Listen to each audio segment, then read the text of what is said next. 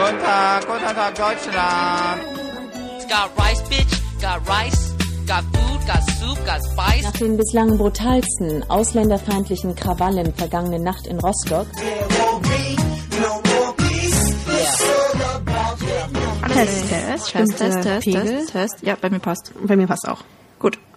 Hi und herzlich willkommen zur allerersten Folge Rise and Shine. Ich bin Mintu. Ich bin die Vanessa und wir haben gedacht, wir machen mal zusammen einen Podcast. Speziell darüber, weil wir beide, ähm, das hört man jetzt nicht, aber wahrscheinlich, wenn man unsere Namen sieht, wir sind Deutsch-Vietnamesinnen und zusammen auf die Journalistenschule gegangen, wo wir uns viel auch darüber ausgetauscht haben, wie es ist, asiatisch zu sein, asiatisch aufzuwachsen, im speziellen vietnamesisch aufzuwachsen, welche Struggles es gab, was schön daran war. Und dann haben wir uns gedacht, hm, ja, eigentlich können wir das mal aufnehmen Und ja, und für euch bereitstellen. Unsere Gedankengänge dazu. wir treffen uns auch an einem historischen Ort und zwar da, wo wir uns kennengelernt haben. Wir sitzen gerade im DJS-Studio. DJS Run the World. Ja, vielen Dank DJS, dass wir hier sein dürfen.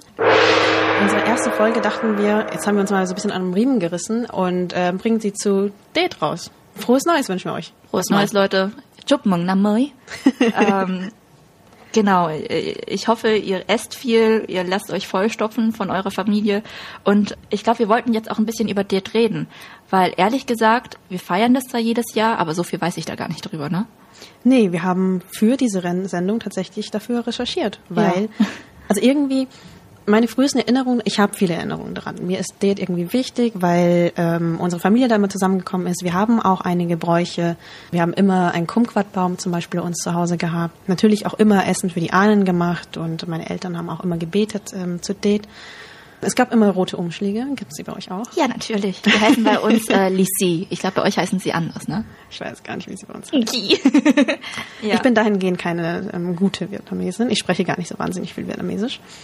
Und es war irgendwie immer voll die intensive, schöne Zeit, die ich mit meiner Familie hatte. Aber leider, ich weiß trotzdem nicht so viel darüber. Ich war erst erstaunt, dass, als wir die Sendung machen wollten, was für viele offene Fragen ich eigentlich an Date so habe. man, man reflektiert das ja irgendwie gar nicht so. Ich glaube, dadurch, dass ähm, wir halt hier aufgewachsen sind und das irgendwie so äh, isoliert ist von allen anderen Vietnamesen, jetzt mal abgesehen von anderen vietnamesischen Familien, die auch hier sind, die wir hin und wieder sehen, ähm, dadurch, dass wir das nicht in Vietnam feiern und auch unsere Freunde das nicht feiern, nehmen wir das halt einfach so hin und machen das halt in dem Familienkreis. Aber da ist halt vieles, wird halt so als selbstverständlich und als given fact angesehen von unseren Eltern und die sind dann auch so enttäuscht dann von mir, wenn ich bestimmte Sachen einfach nicht weiß. Echt? Nee, meine Eltern, glaube ich, erwarten sowas gar nicht von mir. Aber klar, bei uns war das auch immer eher so ein Familiending. Also ich, vielleicht auch noch Full Disclosure, wir sind nicht beide in großen Städten groß geworden. Das heißt, ähm, In sehr kleinen Städten. in ziemlich kleinen Städten und deswegen hatten wir jetzt nicht viel mit anderen Vietnamesen so zu tun. Weil es- sonst, glaube ich, wären wir auch nicht so, hätten wir uns nicht so krass beschnuppert in der DLS. das war schon auch so ein Faktor, weil wir irgendwie ähm, eher so, also für mich kann ich das sagen, in der Hinsicht als Einzelkämpferin durchs Leben gegangen bin. Und ähm, das irgendwie voll krass ist, dass eine andere Wirtdeutsche dann so in meinem Leben war und was voll ähnliches gemacht hat. Ähm, Man muss auch sagen, die Wirtdeutsche, die ich kenne, tatsächlich machen recht selten so geisteswissenschaftliche, sozialwissenschaftliche Sachen oder haben halt sol solche Sachen studiert und sind dann in den Journalismus gegangen. Die machen alle sehr, sehr gescheite Dinge. du meinst ordentlich so BWL, Medizin, Genau, Jura. mein Bruder hat BWL studiert, ähm, meine Cousine, zu der ich sehr aufschaue, Hi Gwing, nochmal herzlichen Glückwunsch zum neuen Baby.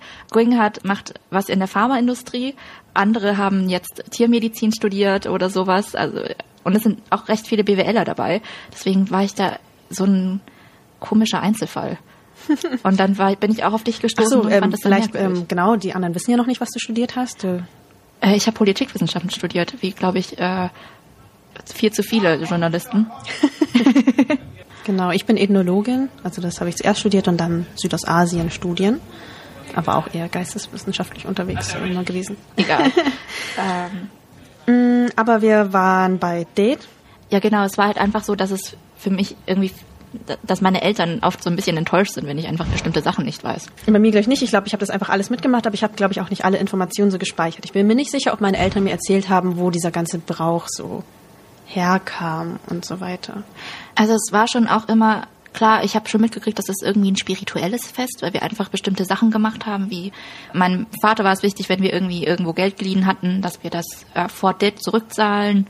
Äh, meine Mutter hat mir, während wir Banchung gemacht haben, hat sie mir bestimmte Geschichten erzählt, wie Banchung entstanden sind. Äh, die werden wir später auch noch erzählen, denke ich.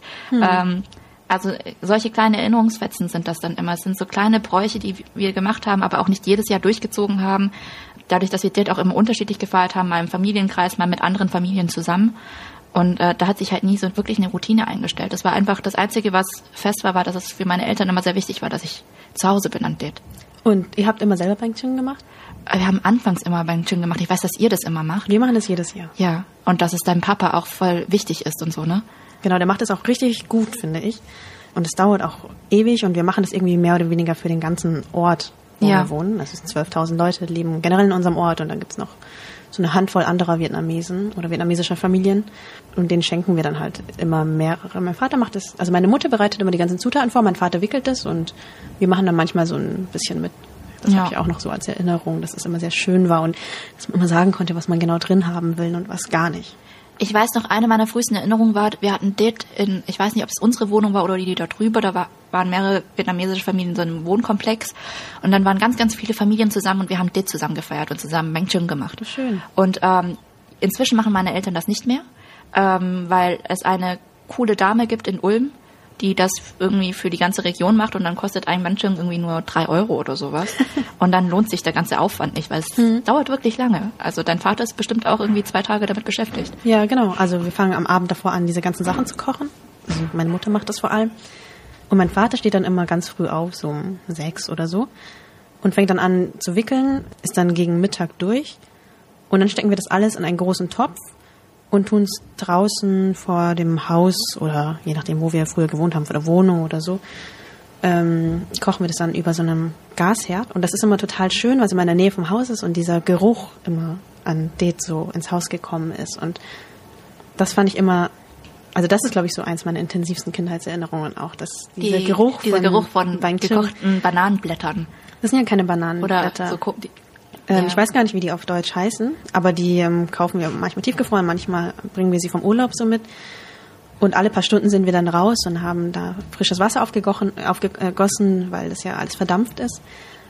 Und dann immer so irgendwann kurz vor Mitternacht oder manchmal auch schon 10 Uhr abends, manchmal war noch ein bisschen ungeduldig, sind wir dann alle raus und haben diesen Topf nach drinnen gebracht und das Wasser ausgeschüttet, die ähm, einzelnen Bang Ching gewaschen und ähm, am nächsten Tag dann gegessen haben. Es war wirklich so ein zweitägiges, fast dreitägiges Ritual in der Ja. Familie.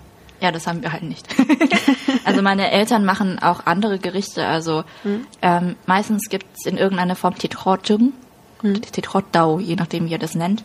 m, Das meine Mutter am Tag davor kocht und wir dann den Ahnen darbieten als Opfergabe, zusammen mit verschiedenen Früchten, dann irgendwie in, ähm, den Ahnenaltar bestücken und jeder von uns muss dann so Räucherstäbchen nehmen und drei Verbeugungen machen und irgendwie äh, den Ahnen, um die Ahnen um ein schönes Neu um, um Gefälligkeiten fürs neue Jahr bitten. Du merkst, ich bin da vollkommen damit überfordert. Also ich habe das nie irgendwie für mich irgendwie so äh, hinterfragt, was das alles soll. Ja. Aber ich muss auch sagen, äh, unsere Traditionen ähm, sind auch nicht so geblieben, weil Bang Ching machen, also wir haben noch welche, aber ich aber so tiefgefroren. Das liegt nämlich daran, dass Det einfach nicht so mit den deutschen Feiertagen vereinbar ist. Äh, meine Eltern haben einen kleinen Imbiss und ähm, arbeiten da halt die ganze Zeit und schließen den jetzt auch nicht extra dafür. Also meine Eltern schließen den generell sehr wenig, sodass wir dazu übergegangen sind, glaube ich, vor zwei, drei Jahren, das immer an Weihnachten zu machen. Also da, wo wir sowieso mehrere Tage am Stück frei haben. Das, aber es ist dann halt leider nicht mehr so synchron dazu. Aber ähnlich so mit den Date-Festen. Also ich weiß, dass die anderen Familien im Ort manchmal auch so ein gemeinsames Fest machen, wo sich dann alle treffen, aber eben auch nicht Genau, das machen wir auch an Weihnachten. Anders. Also die äh, vietnamesische Community so um Ulm herum. Wir haben ein paar Jahre lang immer eine Sporthalle gemietet in der Nähe von Ulm Hm. und haben da dann zu Weihnachten die, die Feier gemacht, die wir sonst irgendwie, glaube ich, am Date gemacht hätten. Ja. Interessanterweise. Sehr pragmatisch. Und auch Sehr- dieses Jahr war es ja, also, also die Sendung haben wir jetzt vor Date aufgenommen, aber ähm, auch wir zwei mussten uns extra dafür Zeit freiräumen, jetzt zu unseren Familien zu fahren. Ist auch nicht so einfach, wenn es kein anerkannter Feiertag ist. Ja. Deswegen Plädoyer an die Arbeitgeber oder an, oder an die Gesetzgeber nochmal. Feiertage. Mehr Feiertage. Mehr Feiertage, genau. Damit auch die anderen Zeit mit ihrer Familie verbringen können, wenn es ihnen gerade wichtig ist. Wir würden auch an Weihnachten arbeiten, hätte ich nichts dagegen. Echt? Ja. Wenn ich da- dafür Date frei, komm- frei bekomme und alle anderen Vietnamesen auch, dann habe ich ja diese Feierlichkeiten an dem richtigen Stimmt. Termin. Aber dadurch, dass wir das irgendwie, also meine Familie das irgendwie so alles an Weihnachten geschoben hat, ist mir jetzt Weihnachten sehr wichtig. Ja. Immerhin das. Es hatten nicht zur richtigen Zeit. Aber erzähl mal, du hast recherchiert, was das alles auf sich hat mit Date. Lustigerweise, ich wusste auch gar nicht, also Date heißt ja einfach nur Feierlichkeiten übersetzt. Äh, das ganze Fest heißt Date Nguyen Dan. Ähm, also Fest. Fest des ersten Morgens, das wusste ich zum Beispiel gar nicht. Bei mir war es einfach Date, so Date, dann. Also ich wusste nicht mal, wie das Fest richtig heißt, Leute. So eine Banane bin ich. Banane vielleicht noch äh, kurz erklärt, außen gelb, innen weiß. Ja, wir sind beide Bananen, das haben wir auch festgestellt so im Laufe ich- der Zeit. Wir wissen gar nichts. Und ähm, was ich auch eigentlich schön fand, und das habe ich auch ein bisschen mitbekommen, dass das irgendwie ein Fest ist, das den Einklang zwischen Mensch, Natur, Kultur, den Lebenden und den Toten feiert. Also dass du diese ganzen Bräuche, dass das alles miteinander verbindet. Äh, der Himmel, die Erde, die Ahnen, die Lebenden, dass das alles eine große Rolle spielt und mit verschiedenen Bräuchen einfach zusammengebracht wird, alles an einem Feiertag. Hat's bei dir dann so voll Klick gemacht, als du an eure Ja. Bräuche gedacht hast und das gelesen hast? Ja, genau, dann dachte ich, oh, wir machen das und oh shit, okay. und ähm, diese eine Woche vor Date fangen dann auch diese ganzen Feierlichkeiten an, die wir natürlich nicht mitbekommen, weil wir in Deutschland leben. Ähm, da ist es dann so, das heißt dann, diese Woche heißt Nieren. Da werden verschiedene Vorbereiten, Vorbereitungen getroffen. Das Haus wird natürlich sauber gemacht, das machen unsere Eltern auch. Ähm, die Kinder bekommen neue Klamotten. Man fährt zu den Gräbern der Vorfahren und macht die sauber und bietet ihnen da Opfer da, äh, da und ähm, es wird eingekauft, die ganzen Speisen werden vorbereitet und wie mein Papa zahlen die Leute halt ihre Schulden zurück, um schuldenfrei ins neue Jahr zu starten. Clean Slate sozusagen.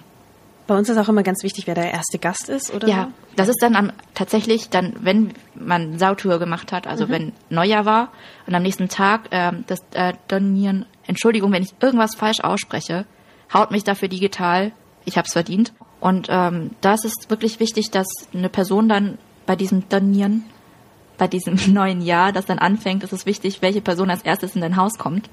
Und das muss dann eine Person sein, die richtig cool ist. Also- ja, und bei uns kam noch hinzu, und das fand ich mal voll gemein und voll sexistisch, und ich finde es immer noch sexistisch, dass die Person männlich sein soll. Irgendwie bringen Frauen Unglück, wenn sie als erstes jemanden Echt? besuchen. Ich glaube, es geht schon darum, dass diese Person irgendeinen bestimmten Status haben muss. Also, dass sie eine, keine Ahnung, dass sie einen bestimmten Res- Respekt ausstrahlen muss. Und es ist auch, glaube ich, eine große Ehre, wenn du als erste Person in dein Haus eingeladen wirst. Aber diese Mann-Frau-Sache, meine Mutter hat gestern was gesagt, was ich total verwirrend fand, dass diese Mann-Frau-Unterscheidung, dass die in Nordvietnam wichtiger ist als in Südvietnam. Aber das ist nochmal wahrscheinlich ein Thema für eine andere Sendung, ähm, dass Frauen in, in Südvietnam eigentlich recht gleichgestellt sind. Dazu sollten wir wirklich eine Sendung machen. Ich kann es mir nämlich nicht historisch, politisch erklären, muss ich sagen. Außer dass südvietnamesische Frauen einfach laute Biester sind. laute Markfrauen, die rumschreien. Ja, aber sonst ist ja Kommunisten auch wichtig, dass äh, Männer und Frauen gleichgestellt sind und Ja. Genau. Und an den äh, Feier, also an den ersten Neujahrstag tun die ganzen Kinder dann auch ihre roten Umschläge bekommen. Sie laufen dann zu den verschiedenen Familien, die sie kennen, zu den verschiedenen Häusern und dann kriegen sie ihre roten Umschläge mit Geld drin. Und äh, da kommen ganz schöne Summen zusammen tatsächlich. Also ich habe irgendwie damit teilweise hunderte von Euro verdient. Was? Okay, nee, ich habe ja immer nur mit meiner Familie gefeiert und dann gab's eher so fünf Euro. oder zehn oder so. Hattest du Date schon mal in Vietnam gefeiert? Noch nie. Ich auch Oder war ich, ich glaube sogar, als ich vier oder fünf Jahre alt war, war ich Ah. auf Date in Vietnam. Aber zählt das? Wahrscheinlich nicht, weil ich kann mich nicht mehr dran erinnern. Schade. Ich dachte dieses Jahr, ähm, also ich dachte, ich hätte mir irgendwann mal überlegt, dass ich das gern irgendwann mal in Vietnam erleben würde. Einfach um zu sehen, wie das eigentlich richtig geht. Aber ähm, hat sich irgendwie leider noch nie so ergeben. Man muss halt auch sagen, an Date, dadurch, dass wir halt, also dass da keine großen Urlaube sind, auch die Sch- Schulferien sind da ja nicht und so, Ja, stimmt. war es halt nie so, dass wir an Date heimfahren konnten. Ach, ich sag immer noch heimfahren, also WW. Aber ich habe es mir auch vorgenommen, jetzt wo ich den Berufseinstieg so ein bisschen, dass ich den erstmal so über die Bühne bringe und dann nächstes Jahr zu Date heimfahre. Cool. Das ist mein Plan. Vielleicht plane ich das auch mal so. Dann machen wir das zusammen. Wobei es macht keinen Sinn, ich muss nach Saigon. Genau, wir können nicht zusammen fliegen. Wir wären einfach nur im selben Land, aber das wäre auch interessant. Wenn wir den Podcast so lange durchhalten, dann werden wir euch berichten, wie es war. Jeweils im Norden und im Süden. Du hast ja auch gesagt, dass du, äh, dass deine Familie tatsächlich mit Pflanzen dekoriert, was meine Familie gar nicht macht, weil meine Familie faul ist. Nein, ja, wir haben immer ähm, Mandel, also eigentlich Kirschblüten, aber wir haben meistens Mandelblüten dann im Haus und auch immer einen kleinen Kumquatbaum, mit der Früchte trägt. Das ist meinen Eltern wichtig. Aber meine Eltern sind auch generell Pflanzenfanatiker. Ja, meine Eltern nämlich überhaupt nicht. Und ähm, wenn ich halt die Bilder aus Vietnam sehe, wo dann die ganzen Blumen immer verkauft werden, also es spielt ja da auch eine große Rolle, dass du verschiedene Blumen hast. Meinen Eltern ist nur wichtig, dass die richtigen Gerichte auf dem Tisch stehen. also diese ganze Blumensache, ich lese hier gerade von Chrysanthemen und verschiedenen Narzissen und Stiefmütterchen und Celosia und solchen Blumen. Wir haben nie Blumen zu Date gekauft. Okay, nee, wir haben schon Blumen, aber halt nicht, wahrscheinlich nicht so die richtigen oder so, aber halt das, was in den Supermärkten man gerade so kaufen kann. Und natürlich eben Kirschblüten. Weil es nicht so einfach ist, an die ranzukommen. Ähm, ich habe die letzten Jahre immer welche aus München mitgebracht, wo ich die letzten Jahre gelebt habe. Aber jetzt so in dem Ort, wo meine Eltern sind, kann man das gar nicht so kaufen. Ja. Es ist halt wirklich so, dass wir halt versuchen, dass wir diese verschiedenen wichtigen Speisen haben, die wir dann den Ahnen darbieten können. Was gibt's bei euch? Bei uns gibt's, also letztes Jahr hatten wir tatsächlich Hühner geschlachtet, was wir recht oft häufig gemacht hatten. Ähm, Ach so, genau. äh, Mintu hat es sogar gepostet in der Küche. Genau. wir kaufen einfach, also die letzten Jahre war es so, dass wir dann irgendwie vier, fünf Hühner hatten, die wir von dem Biobauer aus dem Nachbarort. Aus, Wow, sogar Bio. Natürlich Bio. und äh, die waren dann aus dem Nachbarort und ähm, wurden dann vom Bauern abgekauft. Ich weiß nicht genau, ob der Bauer weiß, was mit seinen Hühnern danach passiert ist. Aber die waren, wurden dann in unserer Küche geschlachtet. Mein Papa macht das traditionell für die ganze vietnamesische Gemeinde in Latissen. Deswegen sind es auch so viele Hühner. Er macht, also soll ich das jetzt ja bildlich umschreiben? Ich weiß nicht, ob unsere Hörer das können. Unsere Hörer können das bestimmt. Ähm, vielleicht ist es so halb legal. Okay. das habe ich mir auch gedacht, aber da wir eine relativ kleine Gemeinde sind, ist es wahrscheinlich okay. Aber ja, ähm, Also nicht weiter erzählen. Nicht im Veterinäramt mel- Amt melden. Aber mein Vater hat die Hühner dann da und die sind dann in so Pappkartons und jedes Jahr ist es auch so, dass uns eins, mindestens eins irgendwie entwischt. Wie? In eurer Wohnung? Ja, und dann, ja, weil wir ja Oh, nicht Haus. im Garten schlachten können, weil dann könntest du ja die ganzen Nachbarn sehen. Also machen wir es in, in der Küche und wir haben so eine offene Wohnküche, Hm. die letzten Jahre auch immer gehabt, egal in welchem Haus wir waren. Und eins der Hühner ist uns immer abgehauen aus dem Karton und dann war die ganze Familie eine Stunde damit, beschäftigt, dieses Huhn wieder einzufangen. Ich habe so Mitleid, aber ich bin nicht mal Vegetarier. Aber wir haben Hühner und ich liebe sie. Ja, sie werden ja irgendwann auch gegessen. Ähm, nee, unsere, also sie sind ja alt, die kann man nicht so gut essen. Ah, Das sind okay. Legehennen. Ja, okay. nee, unsere werden immer irgendwann geschlachtet und gegessen. Und eigentlich, wir lassen sie ausbluten. Also wir Hm. tun ihnen ähm, die Kehle durchschneiden. Das Blut fangen wir auf und machen daraus eine bestimmte Blutspeise, so eine Art Blutpudding. Das gang. Ja, genau. Und ähm, äh, dann nimmt mein Papa die ganzen Hühner auseinander. Ich muss manchmal beim Federnrupfen helfen. Hm. Und äh, danach gibt's halt aus den Innereien bestimmte Gerichte. Manchmal machen wir Chow mit den Innereien. Und, Hm. Hast du äh, da gar keine Skrupel, so Federn zu rupfen? ich glaube, dadurch, dass ich das schon in meiner Kindheit immer mitbekommen habe, also mein Papa hatte auch immer Hühner, ähm, immer mal wieder, wir hatten manchmal so einen Strebergarten, wenn mein Papa da gerade Bock drauf hatte, da haben wir dann immer Hühner gehalten und ähm, das war auch ganz normal, dass wir mal einen Huhn geschlachtet hatten. Also das war irgendwie so Teil davon, dass ich aufgewachsen bin, deswegen habe ich ja überhaupt keine Skrupel davor. Okay, ich glaube, ich sollte Vegetarier werden. ich glaube, ich könnte das nicht. Ja. Ich musste aber auch nie selber einem Huhn die Kehle durchschneiden. Das ist eine Aufgabe, die immer traditionell meinem Vater zu, dazu kommt. Aber Bevor wir genau. mehr unappetitliche Themen ansprechen, Warum denn? Danach gibt's leckere Sachen. danach gibt's leckere Sachen, dachte ich, legen wir vielleicht jetzt diese Pause ein, weil wir haben immer eine Rubrik, die teilt so die Sendung so ein bisschen, und zwar Hashtag Frage an Asiaten. Das haben wir uns gedacht, dass wir das in jedem Podcast so einbauen wollen. Ähm, wenn ihr eine Frage habt, dann twittert das oder macht es auf Facebook oder schreibt uns persönlich irgendwas, was ihr irgendwie Asiaten fragen wollt. Wir haben nicht die Antwort, aber wir haben eine Antwort. Ihr könnt auch einfach unter dem Hashtag Frage an Asiaten eine Frage posten. Ihr müsst sie nicht direkt an uns richten. Ich würde auch mal den Hashtag durchsuchen. Ja. Ähm, diese Frage, wir haben ja jetzt ähm, unsere erste Sendung und deswegen diesen Hashtag noch nicht kreiert sozusagen. Deswegen haben wir die ein bisschen im Freundeskreis gesucht.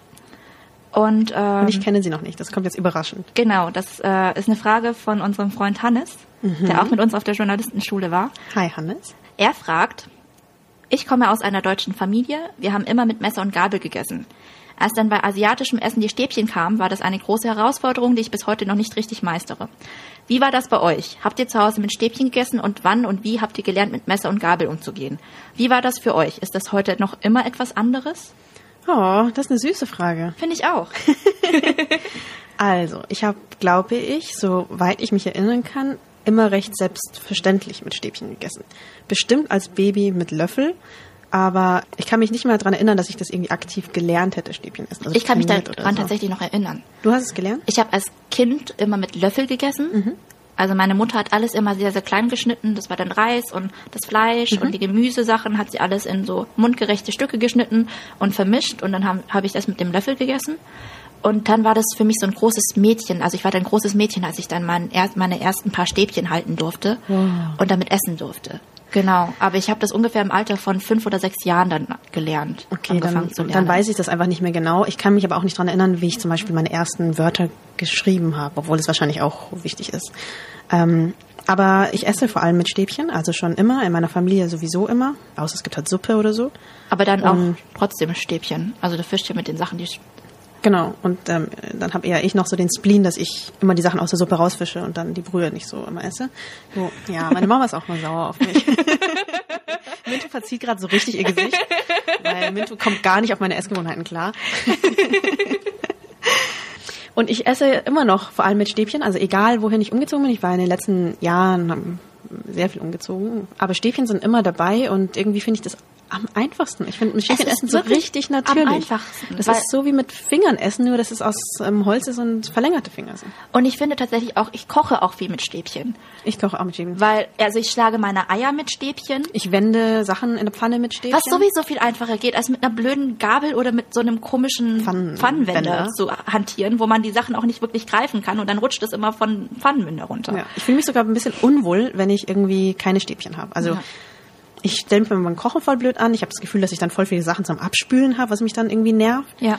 Und ich weiß nicht, also für mich gehört, glaube ich, Stäbchen schon so zum Zuhause sein und sich zu Hause fühlen dazu. Ja, der zweite Teil der Frage war ja, ähm, hast du gelernt, dann mit Messer und Gabel zu essen? Kannst du dich daran noch erinnern?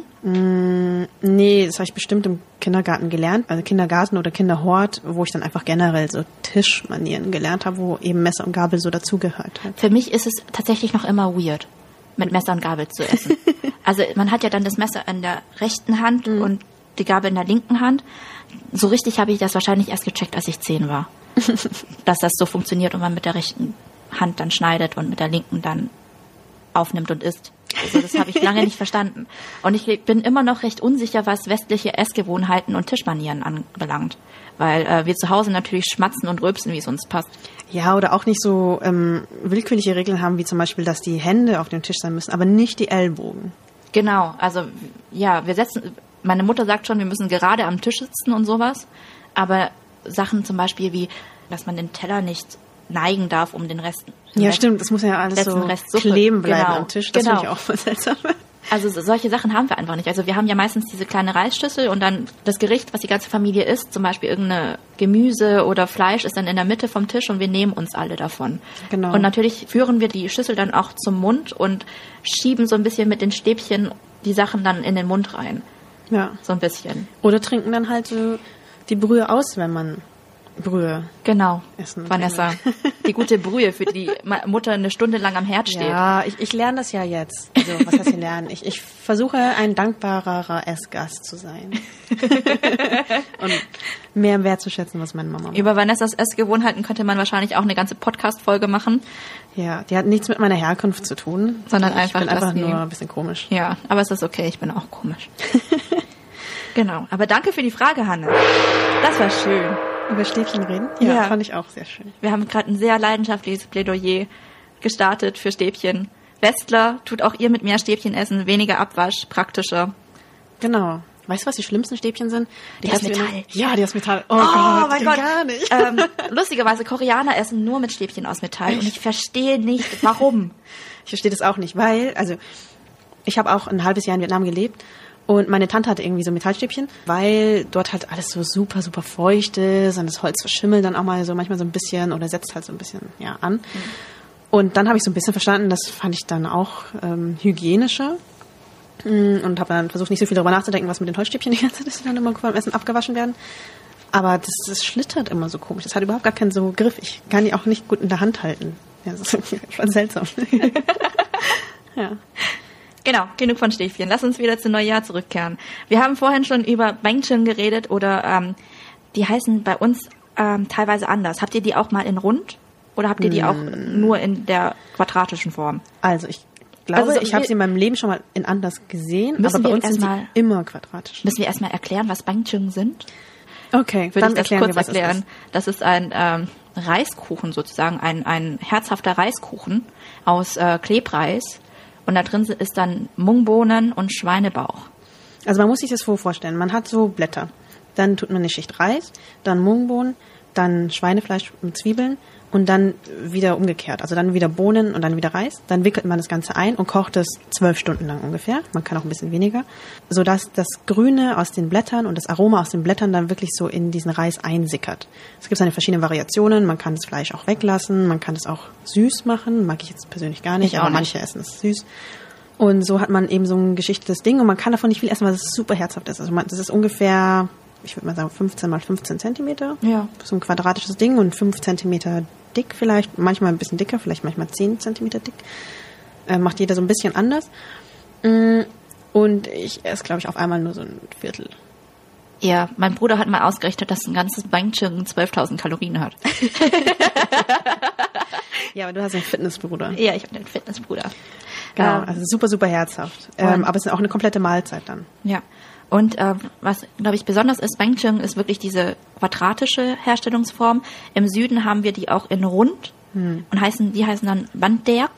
Und das die wusstest du? Ja, das wusste ich, dass es die gibt. Okay. Und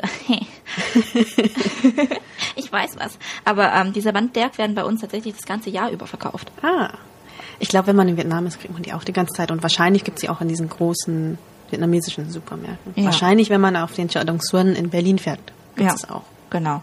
Ähm, aber kennst du die Legende, wie Bangchung erfunden wurde? Nein, erzähl sie mir. Wurde sie dir nicht erzählt? Also es geht um den Bestimmt wurde es mir erzählt und ich habe es vergessen. Also, ich möchte meine Eltern hier in Schutz nehmen. Wahrscheinlich haben sie es mir erzählt.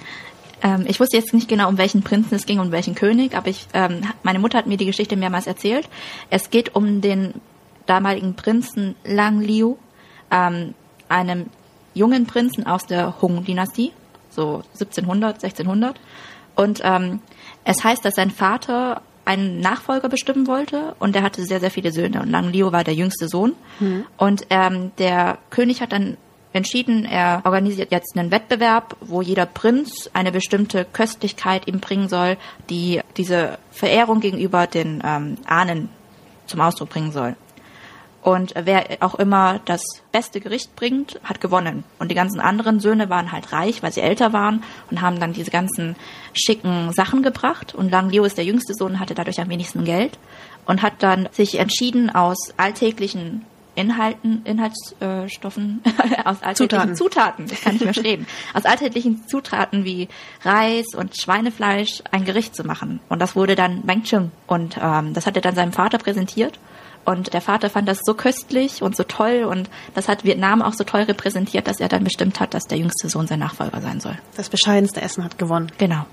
Wobei, so bescheiden ist es nicht, weil es ist so aufwendig zu kochen, wie wir gerade gesagt haben. Aber, Aber wie gesagt, es sind sehr bescheidene Zutaten Zutaten. bescheiden. Ja. Und es repräsentiert tatsächlich Vietnam, weil wir essen sehr viel Schweinefleisch.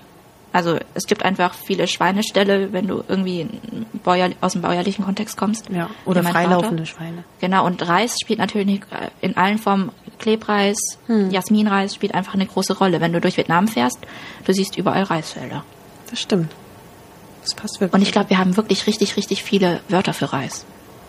Zum Beispiel, ähm, das, also es ist ja ähm, die Pflanze, wenn sie auf dem Feld ist, ist ja Lur. Mhm. Und ähm, wenn das gekocht ist, ist ja Gürm. Und davor ist es rau.